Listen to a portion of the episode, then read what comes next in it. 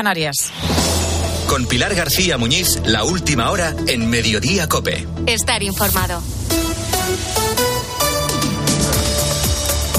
Pues ya tenemos el dato confirmado del IPC del mes de enero. Lo que nos dice es que los precios han subido un 5,9% en un año. Es una décima más que el dato adelantado que conocimos a principios de este mes. El dato es llamativo porque este IPC ya recoge los efectos de las medidas aprobadas por el Gobierno para bajar el IVA en alimentos básicos. Y a la hora de llenar la cesta de la compra se nota la rebaja, pero con matices. Vamos a coger dos elementos que están excluidos de, de IVA. Por ejemplo, los huevos y la leche. Durante el mes de enero, los huevos han bajado un 1,5% y la leche exactamente lo mismo. ¿Cuál es el problema? Pues que esta rebaja de un punto y medio en este mes de enero se queda muy lejos de todo lo que ha subido en un año. Los huevos en total un 27% y la leche todavía un poquito más, un 33%. Esta diferencia notable hace que los precios de los alimentos sigan subiendo a pesar de aplicarse esa rebaja del IVA. Lo que ocurre es que la medida se limita a recortar los impuestos directos, como el IVA. Pero esto es solo una parte. Hay más factores que han hecho subir el precio. Es decir, puedes rebajar el IVA de la leche, pero si los costes de producción para un ganadero siguen siendo altos por el precio de la energía o, por ejemplo, también del pienso, o si trasladar esa leche cuesta más por el precio del combustible, al final el coste del producto puede seguir subiendo. Ahora bien, lo cierto es que este es un IPC contenido en el que vemos que los precios van moderando su subida. Se nota, por ejemplo, en la electricidad, cuya factura comparada con el año pasado ha bajado un 40%. Acuérdate de que precisamente el año pasado, por estas fechas, en la víspera de la invasión de Ucrania, la electricidad comenzaba a marcar precios récord. Ahora, con el precio del gas topado y con un mercado más estable, pues el precio de la electricidad está más, más contenido. También contribuyen las ayudas que se han puesto en marcha en los transportes públicos, que han hecho bajar los precios de los billetes de forma notable. No es lo mismo que un abono de 10 viajes, por ejemplo, en Madrid, te cueste 12 euros a que te cueste 6, como se está pagando ahora. Esto también contiene los precios. De la misma medida, el inicio de la temporada de rebajas ha hecho que caiga entre un 15 y un 20% el precio de las prendas de vestir o el calzado en este último mes. Bueno, pues todo esto ayuda a contener, como te estamos contando, la subida de la inflación. En conjunto son buenas noticias porque suponen menos gasto, pero no deberíamos perder de vista que el periodo de rebajas va a terminar y las ayudas al transporte o la supresión del IVA, por ejemplo, pueden retirarse como pasó en el caso de la ayuda al combustible.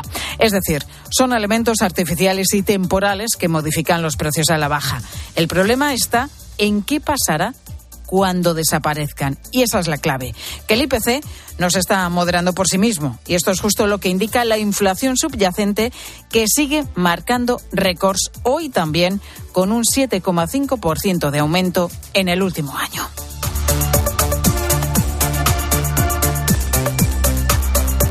Pues están pasando más cosas que debes conocer y que te cuenta ya a continuación Ángel Correas. Y está pasando, Pilar, que desde hoy hasta el próximo 31 de marzo ya se puede solicitar a través de la página web de la agencia tributaria el cheque de 200 euros que el gobierno ha puesto en marcha para paliar el incremento de la cesta de la compra, precisamente. Ahora bien, los requisitos para recibirlo son varios. La renta máxima por familia no debe superar los 27.000 euros brutos anuales o que los beneficiarios no estén recibiendo ya el ingreso mínimo vital.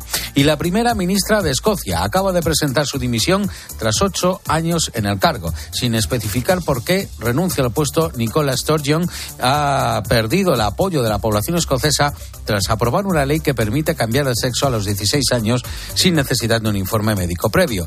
Mañana aquí en España el Congreso dará luz verde a una norma similar impulsada por Unidas Podemos. Y nueve días después de los terremotos de Turquía y Siria, y cuando parece que ya no hay motivos para la esperanza de encontrar más supervivientes, siguen produciéndose pequeños milagros. Los equipos de emergencia han rescatado a una mujer de 45 años que ha permanecido sepultada, ojo pilar, nada más y nada menos que 222 horas atrapada bajo los escombros de su casa. 222 horas, ¿eh? De la malinera. Bueno, y 24 horas antes de que el Congreso apruebe la nueva ley del aborto, las confesiones religiosas se han unido para pedir de forma conjunta la protección de toda vida humana. El documento que han firmado esta mañana en la sede de la conferencia episcopal asegura que en las últimas décadas se está legislando contra los principios del Creador y el derecho a la vida. Y en los deportes, José Luis Corrochano, ¿qué tal? Buenas tardes. Hola Pilar, buenas tardes. El Barcelona pagó más de un millón de euros a un vicepresidente del comité de árbitros. Se ha conocido esta mañana que la Fiscalía investiga unos pagos que el Barcelona realizó entre 2016 y 2018 por una cantidad de 1.400.000 euros a José María Enríquez Negreira, que era vicepresidente del Comité Técnico de Árbitros. El Barcelona ya ha reaccionado a esta información. Vamos a Barcelona, Cope Barcelona. Más detalles, Joan Bayori. Según esa información del programa Que Jugas de Ser Cataluña, los pagos se remontan a la época de Gaspar y siguieron durante las presidencias de Laporta, Rossell y Bartomeu hasta 2018. El Barça ha emitido un comunicado admitiendo que en el pasado se contrataron los servicios de un consultor técnico externo en el que se incluían informes técnicos relacionados con el arbitraje profesional, práctica habitual, dice el comunicado, en los clubes profesionales. Acaba el comunicado del Barça diciendo que emprenderá acciones legales contra quien dañe la imagen del club con insinuaciones contrarias a la reputación club. Mañana tenemos Europa League, juega el Barcelona, recibe al Manchester United a las 7 menos cuarto, también juega el Sevilla que recibe al PSV a las 9 de la noche y hoy hay un partido de liga a las 9 en el Bernabéu, Real Madrid-Elche, es partido aplazado por el Mundial de Clubes, es el segundo contra el colista y lo contamos a partir de las ocho y media en el tiempo de juego. Estás en Mediodía Cope.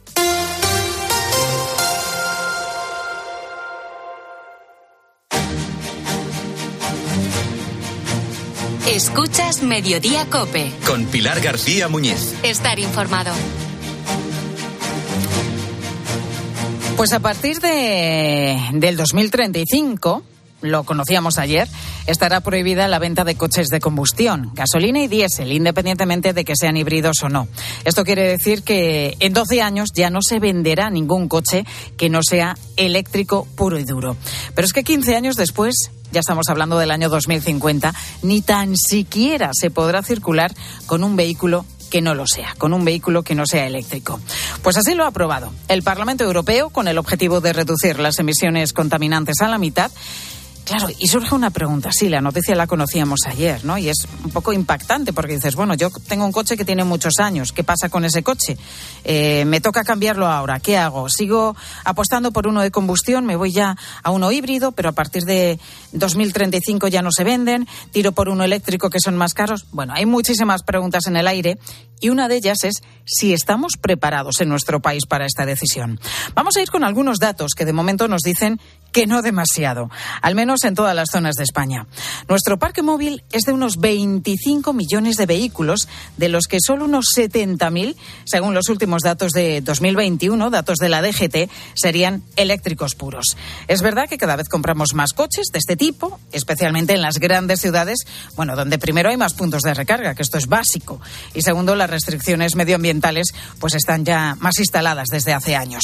Esto se ha visto muy claro en las cifras de matriculaciones del mes de enero, que pese a quedan lejos del número de coches diésel, gasolina o híbridos que se siguen vendiendo en nuestro país. Por ejemplo, el mes pasado, en enero, subieron mucho las ventas de vehículos eléctricos. Se vendieron cerca de un 50% más de coches de este tipo que el mismo mes del año pasado, según datos de ANFAC, que es la patronal de fabricantes de automóviles. En total, unos 8.000 se vendieron, de los que solo unos 3.000 serían eléctricos puros, que son los que se van a poder vender solamente a partir del año 2035. 3.000 coches eléctricos se vendieron el pasado mes de enero frente a los más de 25.000 híbridos, los casi 27.000 de gasolina y los más de 19.000 diésel. Segunda clave en todo esto, los puntos de recarga. Lo decía hace un momento o más bien la falta de estos puntos de recarga.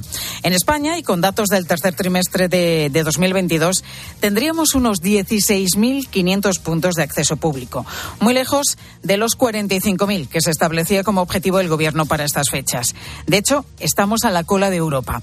Vamos a escuchar lo que nos dice José María López, que es director del máster de coches eléctricos de la Universidad Politécnica de Madrid. Estamos un poco a la cola de los países europeos en cuanto a puntos de, recarga, ¿no? Incluso Portugal está por delante de nosotros y solamente Grecia está por detrás. Quiere decir que creo que hay que hacer un, un gran esfuerzo Pues los puntos de recarga son sin duda un obstáculo importante en pequeñas ciudades y zonas rurales de España.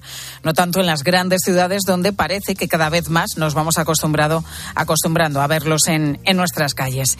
Precisamente en uno de esos eh, puntos de recarga, situado muy cerquita de aquí de Cope, la Puerta de Alcalá en Madrid, está nuestra compañera Sofía Buera. Sofía, muy buenas tardes. ¿Qué tal? Buenas tardes. A Sofía, ¿hay mucho eléctrico en este momento por allí o no? Pues en estos momentos eh, está llegando un primer coche. No hemos visto a nadie en estos minutos que hemos estado aquí. Es un punto muy céntrico y, por tanto, de, paso, situado pues eh, frente al Parque del Retiro. Hay espacio para tres coches. Mira, se pueden recargar baterías con dos tipos de cargadores. Hay uno que estamos viendo que es de tipo 2, que es la carga que se considera rápida. No ultra rápida, pero sí bastante rápida. Más o menos en unos 30 minutillos o así podemos tener listo una buena cantidad de batería. Luego tenemos otros dos cargadores. Estos son algo más lentos y por tanto el tiempo de recarga también se amplía. Más o menos en cuánto eh, eh, podemos tener listo el 80% de nuestro coche. Pues aproximadamente entre hora y hora y media. Y cuidado porque si nos eh, retrasamos de este tiempo, de hora, nos multan. Así que muchísimo cuidado también con retrasarse. Es, como decimos, un punto, bueno, pues situado en el centro de Madrid y eso hace que, que bueno, pues que sean muchos los conductores que a lo largo del día se sitúan en este punto pues para recargar sus baterías. ¿Y qué es lo que podemos ver así eh, cuando levantamos la mirada? ¿Qué tipo de coches son los que circulan por aquí? Pues hemos estado contando en este semáforo aproximadamente, fijándonos en la etiqueta ambiental, que es la que nos puede dar una idea, cuántos de estos coches eléctricos vemos. Y hemos visto tan solo en aproximadamente 10-15 minutos que hemos visto seis coches con etiqueta cero emisiones. La etiqueta azul que corresponde a vehículos eléctricos, pero también a híbridos enchufables que no estarán permitidos para su venta a partir del año 2035. Y los que más se ven, los híbridos. Estos tampoco, eh, bueno, pues podremos adquirirlos en un concesionario dentro de 12 años y tampoco podrán circular a partir del año 2050. Vamos a, a marcar ese matiz que es importante porque si es verdad que en todo esto, pues al final hay bastante confusión, nos hacemos todos un lío. A partir de 2035 solo se podrán vender eléctricos, pero sí podrán seguir circulando el resto de vehículos hasta el año 2050. ¿Es así, Buena? Así es. Bueno, pues te dejamos ahí de vigilante de las etiquetas, ¿eh? Tú vete anotando, el que tiene etiqueta cero emisiones, y el que, que nadie no. se pase de la hora para que no le caiga la multa. Eso es, es un punto de recarga que siempre está muy lleno porque, como nos decía nuestra compañera, está situado en el mismo centro de Madrid. Gracias, Sofía. Pues esto es lo que ocurre en una gran ciudad donde, como decimos, es habitual ver puntos de recarga en calles, en gasolineras, también en centros comerciales o ya en muchísimos garajes particulares.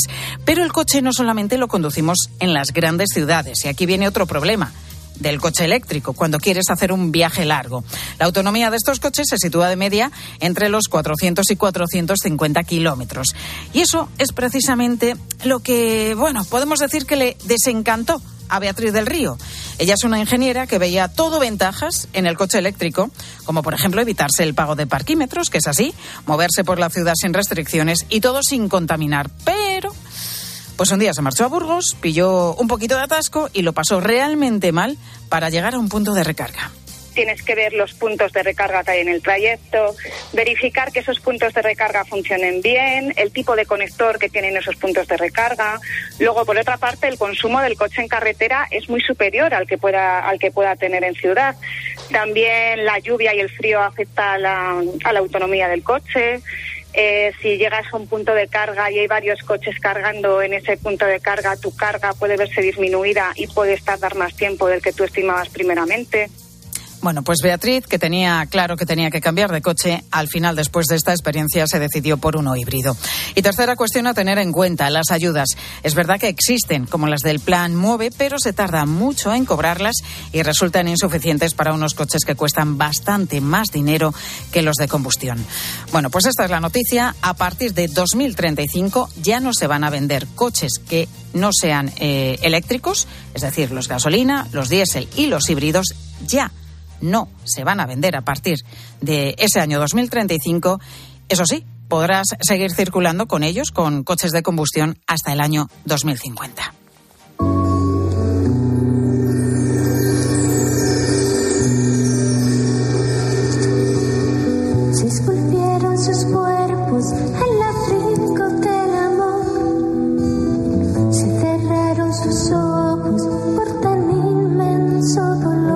Pues estamos en la semana por excelencia del amor y si hay una historia de amor en España en mayúsculas, esa es sin duda la de los amantes de Teruel. Mi nombre es Diego de Marcilla. Orgulloso hijo de Teruel soy. Como hombre de bien, he crecido en esta bella y gentil villa. Nací para amar y ser amado. Por entre todas, la más bella. Me llamo Isabel de Segura. Crecí entre los muros de Teruel. Mujer de Son alabanza los Romeo y. Julieta españoles, Isabel de Segura y Diego de Marcilla, dos jóvenes que, según cuenta la leyenda, crecieron ya amándose en Teruel en el eh, siglo XIII. A partir de mañana y hasta el domingo te propongo un viaje en el tiempo, hasta el año concretamente 1217. Nos vamos a situar en la villa de Teruel, en el Teruel medieval, para revivir la historia de amor de los amantes de Teruel.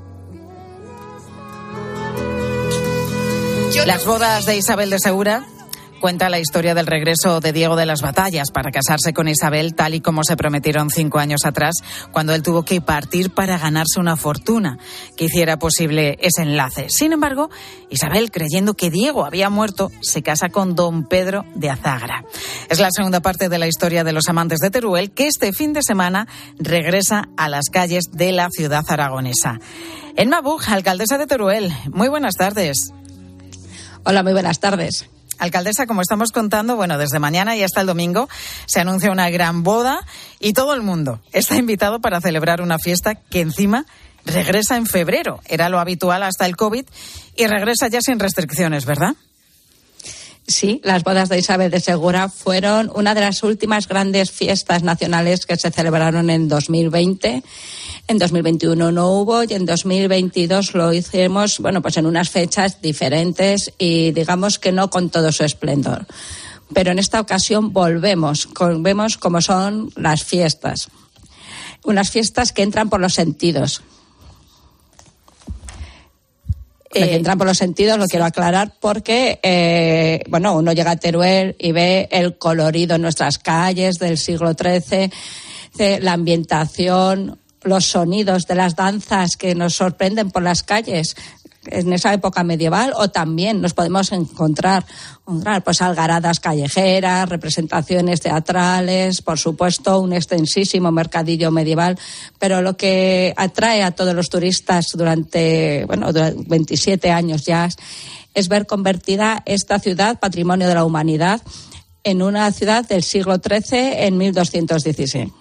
Bueno, además, eh, en esta fiesta miles de personas se visten como la, como la época para disfrutar de todas estas actividades que nos está contando la alcaldesa de Teruel en Mabug. Las bodas de Isabel cuentan, decíamos, la segunda parte de la historia de los amantes de Teruel. La primera se representa en la partida de Diego, de la que hablamos aquí el pasado mes de septiembre. ¿Qué momentos de esta historia y su representación nos pueden llamar ahora más la atención? Bueno, la verdad es que Teruel es una fiesta permanente desde el jueves por la tarde, pero especialmente el viernes por la mañana, que comienza ya con esa boda hasta el domingo por la tarde. Pero para mí es especialmente bonito esa escena de cuando vuelve Diego de Marcilla por la dendaquilla, eh, llega a ver a su amada, llega a la plaza del Torico, intenta darle ese beso de amor, Isabel se lo niega y por tanto esa escena en la Plaza del Torico, en un edificio, por cierto, modernista, y con la plaza llena de gente, es maravillosa.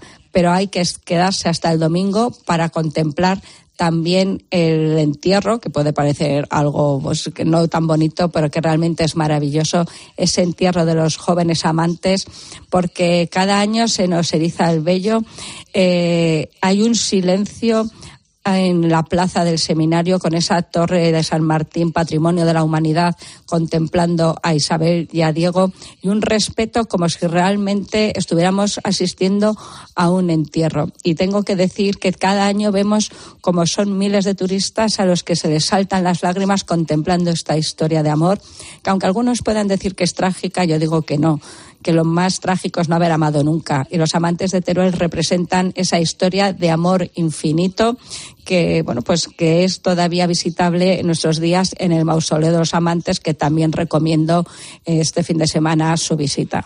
Si es que hay muchísimas cosas que hacer en Teruel, alcaldesa, porque además de esta maravillosa historia, pues Teruel es también una ciudad, como decimos, con muchísimo encanto y cuyo arte mudéjar, por cierto, fue reconocido por la UNESCO en 1986 como Patrimonio de la Humanidad. ¿Qué nos aconseja visitar en la ciudad?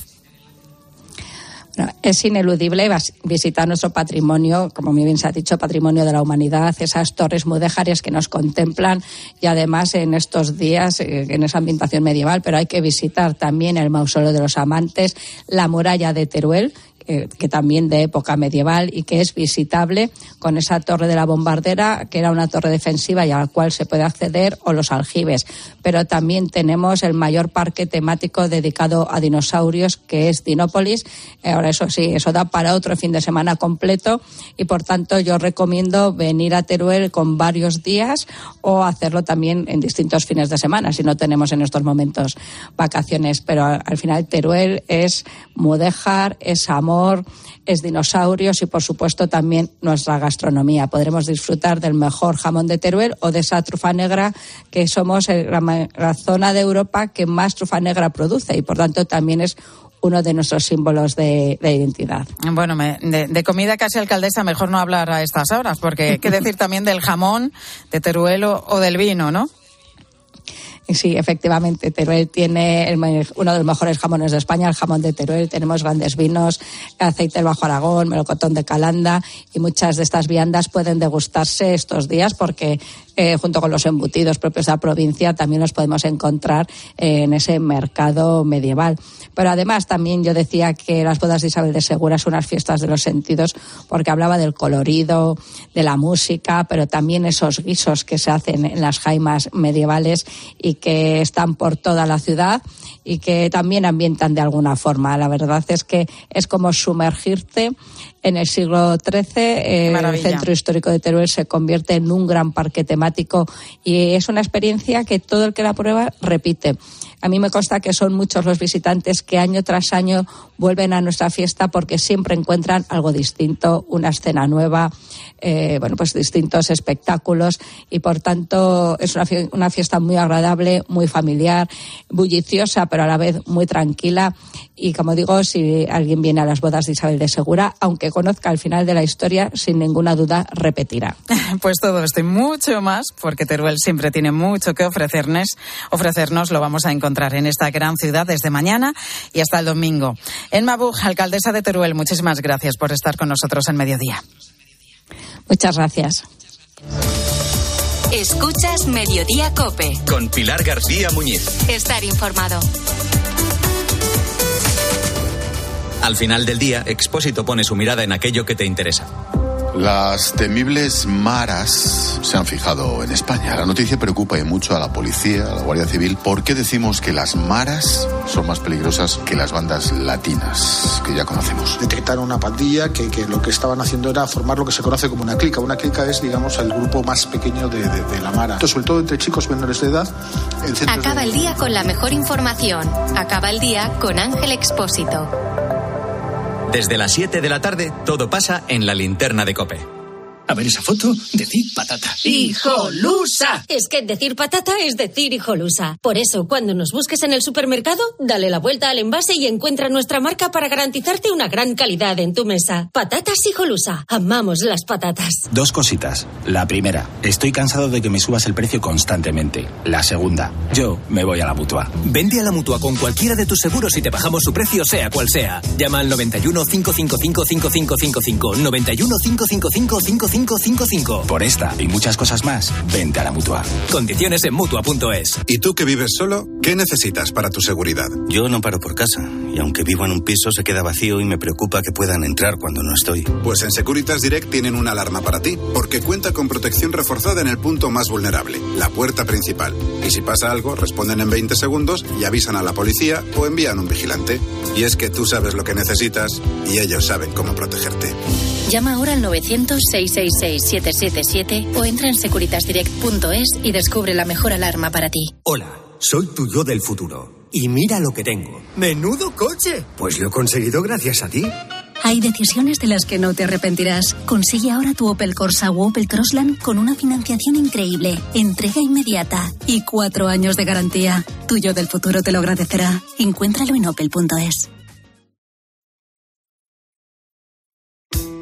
Escuchas Mediodía Cope. Con Pilar García Muñiz. Estar informado. Pues tal día como hoy hace un año, la flota pesquera de Galicia sufrió el peor desastre de su historia reciente. El motor principal del buque frigorífico Villa de Pitanso se paraba de repente cuando faenaba en medio de un temporal a 450 kilómetros al este de la isla de Terranova, en Canadá. Ese día en alta mar había olas de hasta 10 metros, un viento fortísimo y una temperatura que rondaba los 7 grados bajo cero. En pocos minutos la embarcación, propiedad de la armadora Pesquerías Nores, se escoró y se fue a pique. De sus 24 tripulantes, 21 murieron, pero solamente se han podido recuperar nueve cuerpos. Los únicos supervivientes fueron el patrón, Juan Padín, su sobrino, Eduardo Rial, y el marinero ganés Samuel Cuesi. La causa judicial se inició después de que Cuesi ofreciera una versión que contradijo la expuesta por el patrón del barco y por su sobrino. Estos sostienen que el motor se paró repentinamente, lo que propició la entrada de agua y el hundimiento del barco. Mientras, el ganés asegura que la red se enganchó en el fondo y que al negarse el capitán a cortar los cables, el barco se escoró y acabó yéndose al fondo. Ahora mismo, tanto el patrón como la compañía armadora están siendo investigados por homicidio imprudente y por delitos contra la seguridad de los trabajadores. A esta hora, a la una y 26 minutos de la tarde, vamos a hablar con Kevin González, que es el hijo de Fernando González, uno de los desaparecidos. Era el engrasador del Vila de Pitancho. Kevin, ¿cómo estás? Muy buenas tardes. Hola, muy buenas tardes. Bueno, ¿cómo estás tú y cómo está toda tu familia? Bueno, las familias en general están muy afectadas. Es una fecha complicada, no solo por el pues por el aniversario de, la falta de nuestros familiares, sino porque se están bueno alopanando una serie de, actos, de homenajes y la llamada de, de, vosotros, de los periodistas, que siempre nos habéis arropado y nos habéis dado voz. Pero bueno, evidentemente eso nos, nos afecta. Y o remueve de alguna manera también, lógicamente.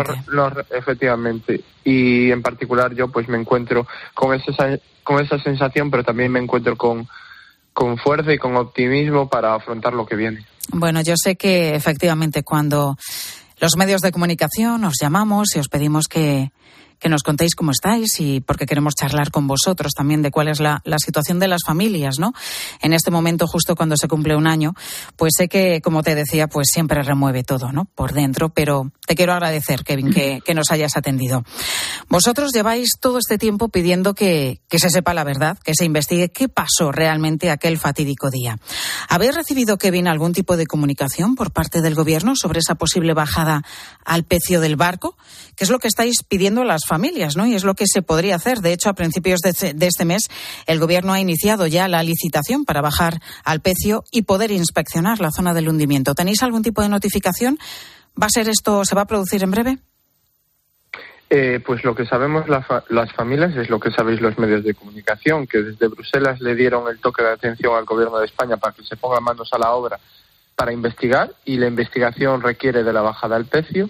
Sabemos que en breve saldrá la licitación, pero todavía no, no salió, y que el anuncio se produce porque para poder hacer estos trabajos las empresas tienen que estar preparadas, no se puede hacer de un día para otro, y bueno, el anuncio sirve un poco como para decirle, oye, vamos a solicitar eh, esto, vamos a licitar esta bajada del precio, empresas que os interese, que sepáis que, que va a ocurrir. ¿Por qué, Kevin, para, para vosotros, para las familias, es tan importante que se baje a esa zona del hundimiento? Bueno, es importante en primer lugar porque una investigación tiene que ser completa y desde el primer momento todo el mundo del mar nos decía que para, para, para hacer bien esa investigación se tenía que bajar al, al precio. Eso por un lado. Por otro lado, pues evidentemente la bajada del precio puede arrojar mucha luz o pruebas a, a la investigación.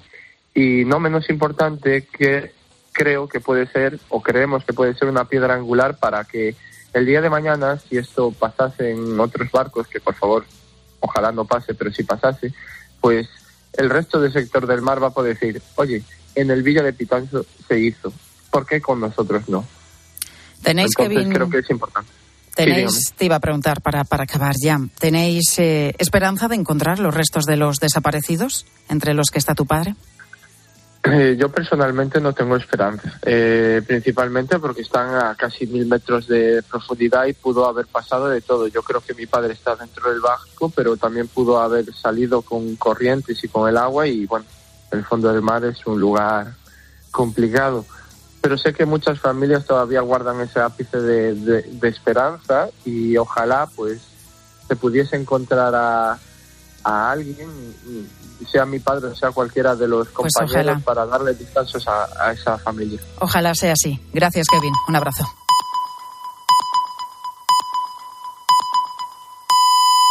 Una y media, doce y media en Canarias. Pilar García Muñiz. Mediodía Cope.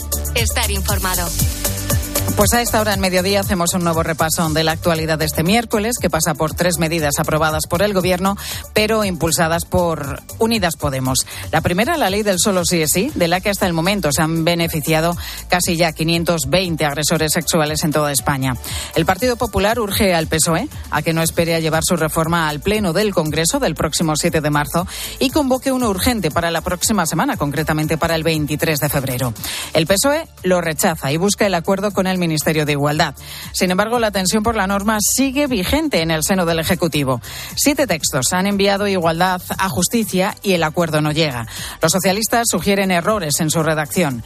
María Jesús Montero es la ministra de Hacienda e Irene Montero la de Igualdad.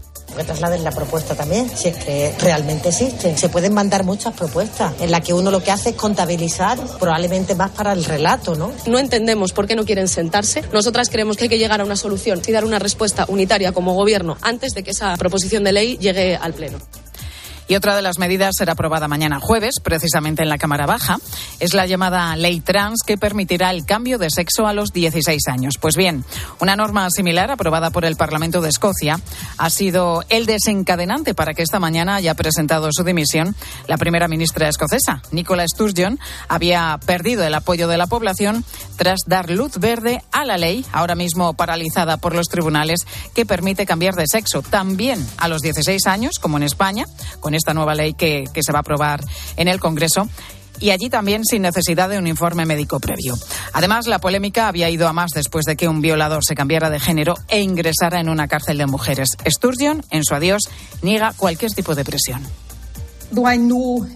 Sé que es tentador verlo así, pero esta decisión no es una reacción a presiones en los últimos tiempos. Y la tercera medida es esa subida del salario mínimo interprofesional hasta 1.080 euros brutos mensuales en 14 pagas. Esta mañana en Herrera en Cope, el presidente de los empresarios, Antonio Garamendi, resaltaba la pérdida de autónomos y el auge que leyes como esta traen de la economía sumergida. En España hay un 24% de economía sumergida, cuando en el resto de Europa es el 13%. Un- una auténtica barbaridad es que de cada cuatro personas que trabajan, uno está fuera de lo que es la legalidad. Aquí lo que hace falta es más empleo, empleo legal, empleo serio, que es el que paga impuestos y es el que luego permite que hablemos de pensiones y de tantas cosas, ¿no? Y en Turquía, nueve días después de los fuertes terremotos que han azotado con fuerza este país, además del de Siria, siguen produciéndose pequeños milagros.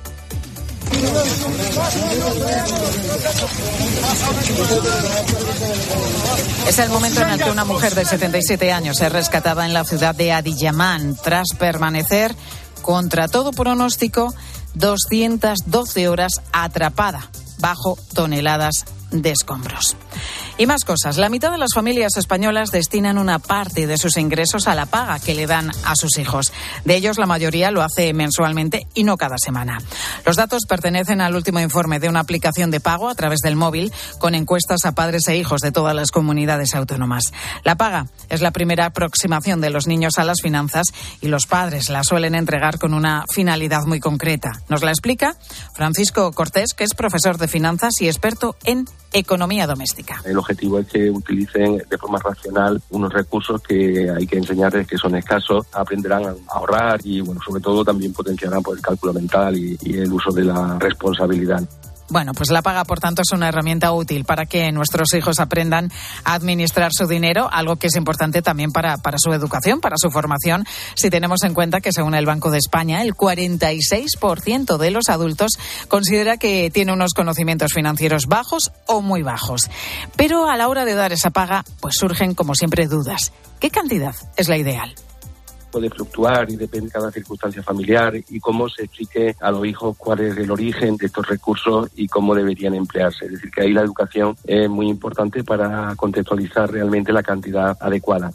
Bueno, no hay una única respuesta, como dice el profesor Francisco Cortés, depende, pues lógicamente, de las circunstancias de cada familia. Según la encuesta, los niños españoles de entre 10 y 12 años recibe de media unos 23 euros al mes y los adolescentes de 16 a 18 más del doble. Es el caso, por ejemplo, de Claudia. A partir de los 16, mis padres me empezaron a dar la paga en torno a unos 80 euros y ahora que tengo 18 me siguen dando lo mismo. Prefieren darme paga mensual para que yo me lo vaya distribuyendo como quiero en vez de darme 20 euros cada semana. ¿Y es mejor dar la paga cada semana o al mes? Pues según los expertos consultados, depende de la edad. Si son niños, es mejor hacerlo semanalmente y a los adolescentes de forma mensual. De esta manera aprenderán a ganar responsabilidad de forma progresiva y esta es precisamente una de las claves en su desarrollo financiero al sistema educativo le falta formalizar y regularizar la educación financiera. Cada vez se hace más necesario que los alumnos tengan conocimiento de la economía familiar, de la microfinanza, para que puedan aplicarlo a, su día a día. Como dice el profesor Francisco Cortés, conviene que en las clases se incorporen estos conocimientos y que los niños aprendan cuanto antes a gestionar su propio dinero.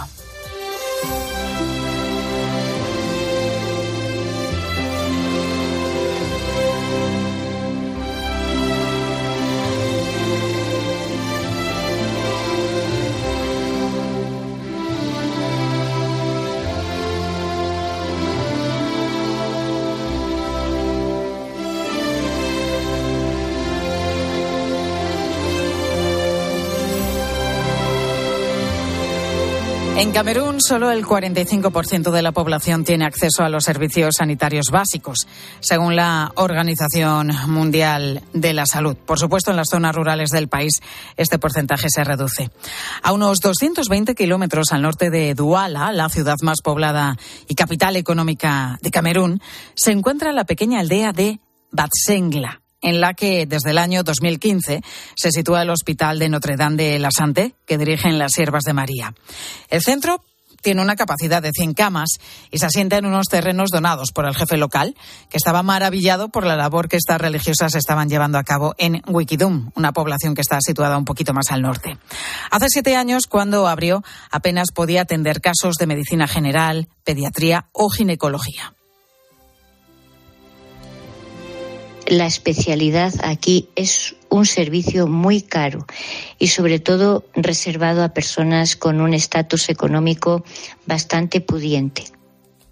La que nos lo cuenta es Sor Pilar, una religiosa española sierva de María que lleva en el hospital desde su apertura. Gracias a la ayuda de diversas ONGs, el centro se ha ido equipando con todo lo necesario para ser una referencia en la zona, en especialidades como, por ejemplo, la traumatología. Es una especialidad que no abunda aquí en Camerún, no está muy desarrollada y la poca que hay, la verdad es que mm, deja un poquito que desear. Sin embargo, se está creando un centro de referencia en nuestro hospital para todos los pacientes que tienen cualquier problema traumatológico o ortopédico.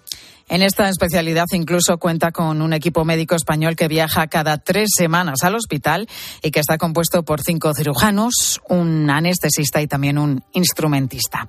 Todo organizado por la ONG COEM, Cirujanos Ortopédicos de España para el mundo. Uno de sus fundadores es el doctor Tomás Epeldegui. Desde que se jubiló, buscaba un proyecto para poder seguir ejerciendo la medicina y haciendo lo que mejor sabe hacer, es operar.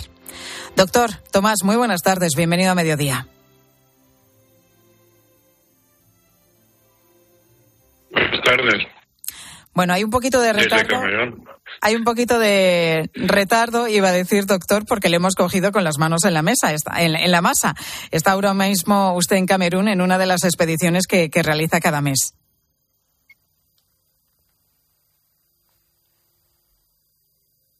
Sí, durante esta semana estamos haciendo aquí la revisión de enfermos y la cirugía de los otros enfermos que lo necesitan. Las expediciones duran ocho días y se realizan cada tres semanas. ¿Cómo es un viaje de los que normalmente realizan ustedes al hospital?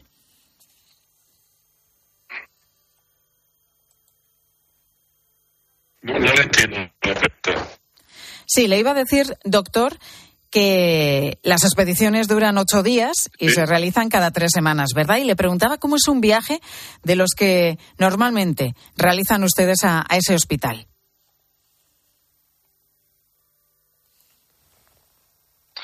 Bueno, pues es un viaje largo, porque no hay vuelos directos desde España. Viajamos eh, vía Bruselas, vía París o vía Casablanca y llegamos a Duala. Y después tenemos cuatro horas de viaje en coche para llegar al hospital, con lo cual es un viaje largo. Hay que tener entrenamiento para dormir en el camino y cansarse menos. ¿Por qué eligieron ustedes este hospital de las Siervas de María para llevar a cabo su ayuda? pues porque eh, nos fue difícil encontrar un sitio. Cuando hicimos el proyecto de, la ONG, buscamos lugares y buscábamos órdenes religiosas que nos daban más garantía, pero nos fueron dando calabazas hasta que encontramos este sitio que de entrada también nos dieron calabazas porque no tenían rayos X ni anestesia, pero tenían mucha necesidad de resolver el problema con un hospital vacío.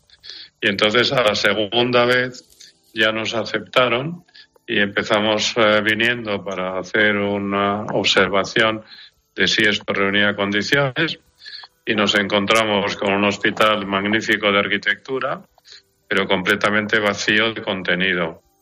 No tenían materiales, no tenían medios y tuvimos que empezar a plantear venir aquí a base de traer cosas en maletas, pero cosas tan sencillas como gasas, compresas, vendas, escayolas, en fin, y instrumentos para operar. Es decir, que hemos tenido que empezar de menos cero para poder ir desarrollando todo esto. Doctor, ¿y cuáles son las patologías más eh, más frecuentes que se encuentran en cada uno de los viajes que llevan a cabo? Pues mire usted, la más importante es eh, los accidentes de tráfico. En este país, como en otros del entorno, es un caos de tráfico con muchas motocicletas que tampoco resuelven, respetan muy bien las normas de tráfico. Y entonces las caídas, los agujeros, los baches, todas estas cosas condicionan una cantidad enorme de accidentes de tráfico. Y luego nos encontramos también con un problema muy grave, que son pacientes atendidos por los chamanes locales que eh, van directamente a hacerse manipulaciones y nos llegan después de meses, eh, bastantes meses, con una fractura que ha cerrada, que se ha convertido en abierta y supurando, o una fractura que podíamos haber resuelto que sigue sin consolidar. Eso en cuanto a los adultos, pero en cuanto a los niños, pues tenemos deformidades que en el mundo occidental se tratan de recién nacidos y hemos tenido que ver resultados de tener que hacer cirugías a los 20 años o deformidades angulares que son tratables muy fácilmente a los 4 años y aparecen con 14. Hay que hacer cirugías gordas o terribles infecciones. Las infecciones son un tema grave tanto en niños como en adultos. Y esos son los tres grandes grupos de, patologías que vemos. Y em, el trabajo de COEM no solamente llegar, eh, operar, atender todos estos casos que, que, son muchos que tienen en cada uno de los viajes, también tienen una importante actividad formativa para los médicos locales, que lógicamente permite que el hospital siga funcionando cuando ustedes regresan a España. Claro, ese es el segundo objetivo de, nuestra, eh, de nuestros estatutos. El primero era la continuidad en la asistencia para evitar qué pasa con un enfermo cuando le operas y luego tardas un año en volver. Y lo segundo era entrenar al personal que nosotros hemos ido encontrando aquí. Y por eso no solo venimos los traumatólogos, también vienen los anestesistas y los instrumentistas que van formando los enfermeros y van formando unos equipos de funcionamiento.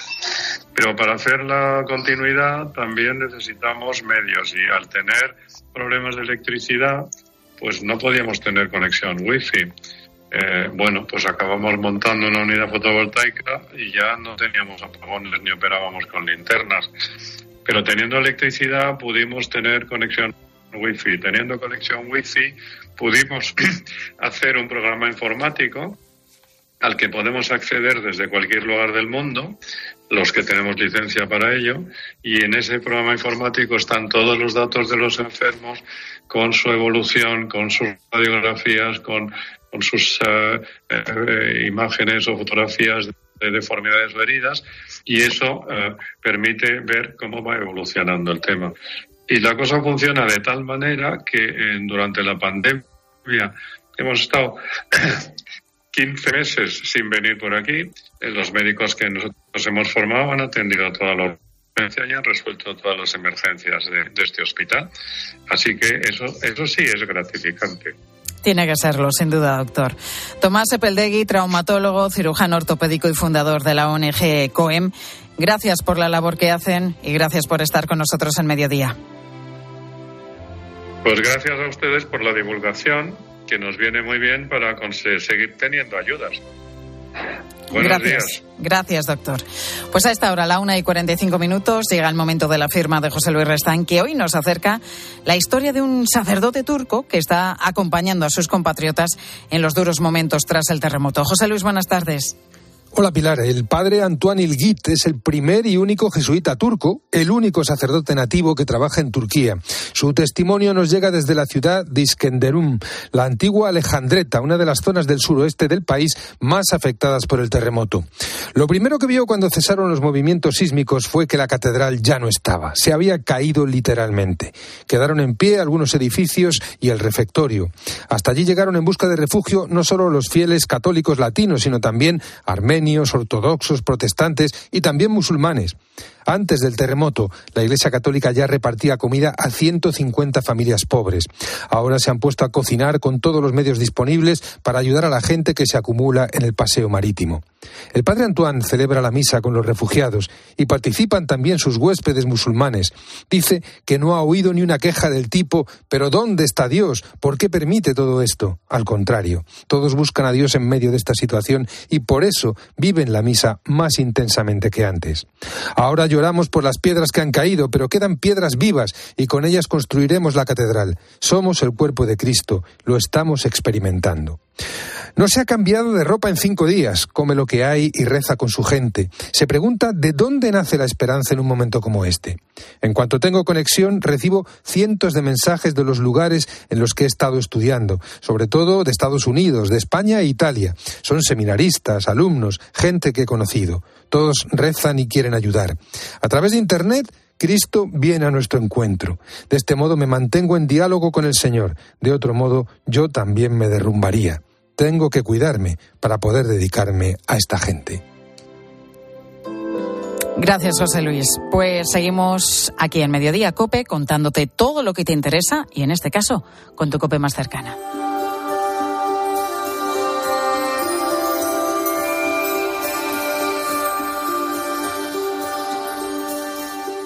Escuchas Mediodía Cope. Y recuerda que si entras en cope.es, también puedes llevar en tu móvil los mejores contenidos con Pilar García Muñiz. Classics. Un espacio para el gran cine. Es un programa de cultura tal y como yo lo entiendo, abierta, popular, pop. Classics con José Luis García. Esta semana, Planeta Prohibido, un clásico de la ciencia ficción. El viernes a las 10 de la noche, en 13. Saludos, criaturas. Soy Goyo Jiménez y, como digo en mis monólogos, ser joven es una cuestión de actitud. Pero como yo ya voy teniendo una edad, mi actitud ha sido la de acudir a Clínica Baviera para decir adiós a las gafas de cerca. Haz como yo y pide cita en el 900-180-100 o en clínicabaviera.com y corrige la vista cansada. Señores pasajeros, el nuevo Sub C5 Aircross llega a destino. Fin de con amigos en la nieve. Los más comodones cuentan con tres asientos independientes disponibles en caso de agujetas. Nuevo Sub Citroën C5 Aircross Plug-in Hybrid, tan generoso como tú. Súbete a los días de hasta el 20 de febrero con una financiación súper generosa. Citroën. Condiciones en citroen.es. En Hipercor y Supermercado El Corte Inglés siempre te sorprenden con precios increíbles. Solo hoy tienes la pescadilla piezas de 1 a 2 kilos a solo 4,99 euros el kilo. Sí, sí, has oído bien. A 4,99 euros el kilo. Solo hoy. Solo en Hipercor y en Supermercado El Corte Inglés. En tienda web y app. Precios válidos en Península y Baleares. Donde pongo el ojo, pongo la oferta. Dos gafas de marca con antirreflejantes por solo 89 euros. Infórmate en soloptical.com. Al habla Resines. Te voy a resumir esto rápidamente. Más móvil te da atentos, fibra y dos líneas móviles con 30 gigas a compartir. Y todo esto por 39,90 euros al mes durante un año. ¿Lo quieres más corto? Vente y ahorra. Llama gratis al 1498. Más móvil, ahorra. Sin más. ¿Y tú qué piensas? Escríbenos en Twitter, en arroba cope y en facebook.com barra cope.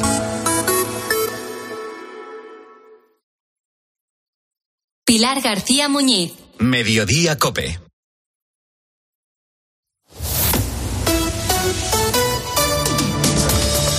Cope Madrid. Estar informado.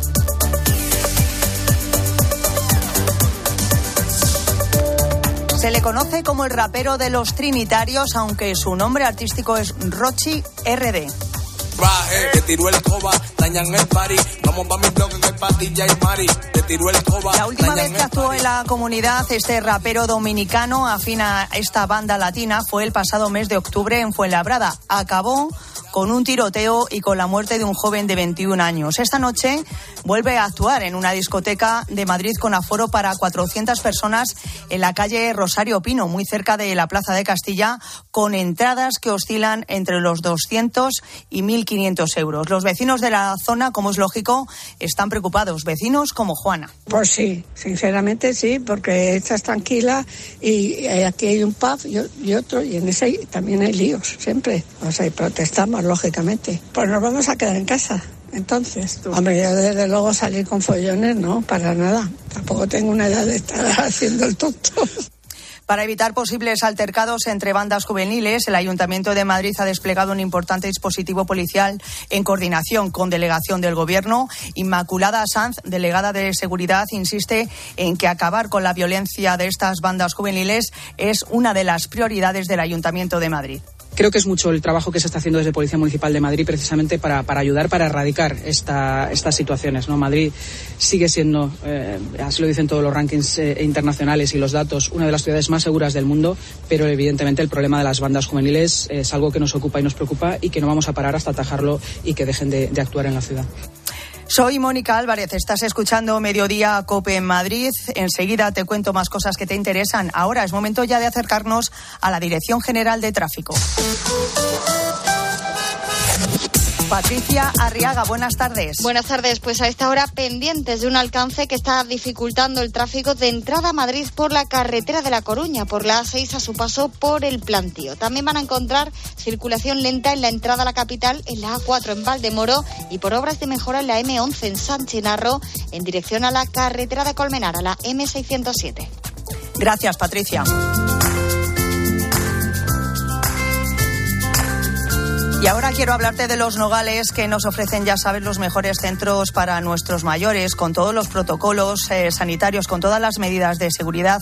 Les avalan sus más de 40 años de experiencia, por supuesto, la gran capacidad de sus nueve centros en Madrid y su exclusivo equipo de médicos, geriatras, fisioterapia, psicología, enfermería, animación, gerocultura, en fin, lo tienen todo. Así que llama a los Nogales si necesitas que atiendan a un familiar cercano. Este es el número de teléfono 91 331 3101 o puedes tener más información y reservar también en los-medio-nogales.es. Ya lo sabes, los Nogales cuidan de los que más quieres cuando más lo necesitan. Mediodía. Cope Madrid. Estar informado. Recuérdame por lo que supe dar y no por lo que digan los demás. Y todo lo que espero. Este 2023 no, no trae cifras especialmente positivas respecto del crecimiento del empleo. Esto resulta más difícil aún para aquellas personas que buscan un segundo y tercer trabajo para poder hacer frente a sus deudas. Afortunadamente, la ley permite poner fin a ellas. Sandra López Montero es la directora de asesoría de Deudafix, ya sabes, un despacho especializado en esta ley de segunda oportunidad financiera. Sandra, ¿qué tal? Buenas tardes. Hola, buenas tardes. Sandra, cuéntame, ¿cómo logra Deudafix la ley cancelar eh, las eh, deudas? ¿Cómo lo consigue esta ley de segunda oportunidad? Pues bueno, efectivamente, como decías antes, la Organización Internacional del Trabajo ha indicado que prevé tan solo un 1% del crecimiento del empleo mundial en este 2023. Y es un crecimiento muy bajito y unas cifras pues que a veces resultan desoladoras, ¿no? Para quienes además de tener que hacer frente a gastos básicos tienen que pagar las mensualidades de, las, de los préstamos y resulta muchas veces incluso insostenible. En Deuda sí que somos especialistas en cancelar hasta el 100% de las deudas mediante esta ley de segunda oportunidad y otros procesos de reestructuración. La ley concursal, tras su reforma, lo que ha conseguido es que el procedimiento se agilice un montón y reduce los bueno reduce, a las personas intervinientes, recorta los costes y permite la opción también del plan de pagos en el que la persona que se somete al proceso pues pueda conservar propiedades esenciales. Nosotros en Deudafix hemos logrado autos de exoneración cancelando deudas a clientes de más de 600.000 euros en tiempos inferiores a seis meses. Y es que el objetivo del proceso es liberarte hasta el 100% de las deudas a quienes lo necesitan para así puedan volver a participar económicamente en el país, porque una persona sobreendeudada no puede ni abrir negocios ni hacer cosas tan simples como comprar en la tienda del barrio. Claro, es que no puede eh, salir adelante, efectivamente, Sandra. Eh, ¿Qué requisitos debemos cumplir para acceder a esta ley? Pues eh, los requisitos, la verdad es que son muy básicos. son no tener antecedentes penales por delitos socioeconómicos contra el patrimonio o contra Hacienda en los últimos 10 años, tener menos de 5 millones de euros de deuda, residir en España y, lo más importante, no poder realmente hacer frente a todas esas mensualidades que nuestros acreedores nos exigen pagar. Y por último ya, Sandra, ¿cómo podemos eh, contactaros? Bueno, nosotros siempre hacemos un asesoramiento 100% gratuito. Por eso todas aquellas personas que nos estén escuchando y que necesiten solucionar sus deudas, sí les recomiendo que nos llamen a nuestro teléfono 621 199 977 o al 919 492-222 marcando la extensión 1. Y, o por supuesto, pues en nuestra página web eh, www.deudafix.es. Y lo primero que haremos será ese asesoramiento gratuito para poderles orientar.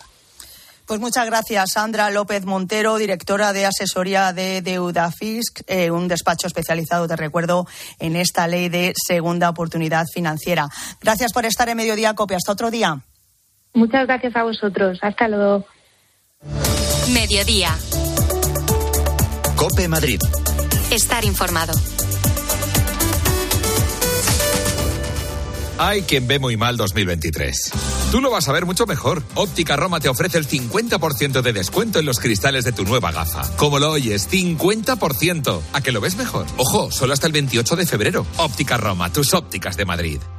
¿Quieres invertir de manera inteligente con altas rentabilidades y riesgo controlado? Cibislen es la empresa líder en inversiones inmobiliarias. Invierte con garantías desde solo 250 euros. Miles de inversores ya confían en Cibislen para sacar la máxima rentabilidad a su dinero. Únete a la inversión inteligente visitando cibislen.com. Los Fernández son muy amables. Recogida a domicilio de cortinas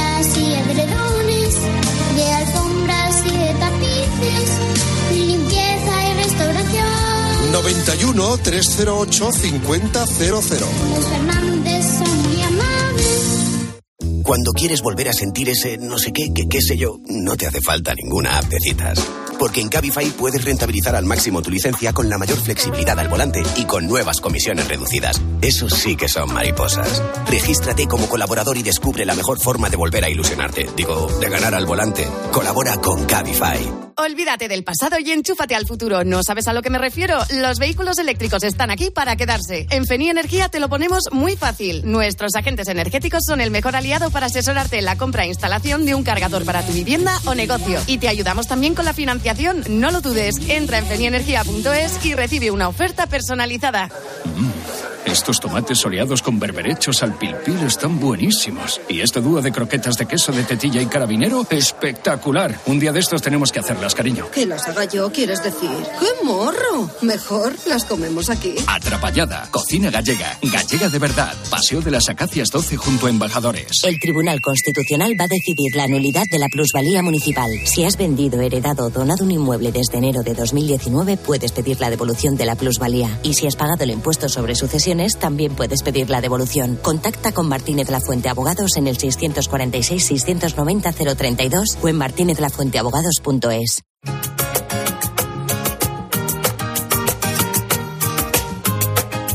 Y ahora seguimos en Mediodía Cope, ahora ya de la mano de Pilar García Muñiz.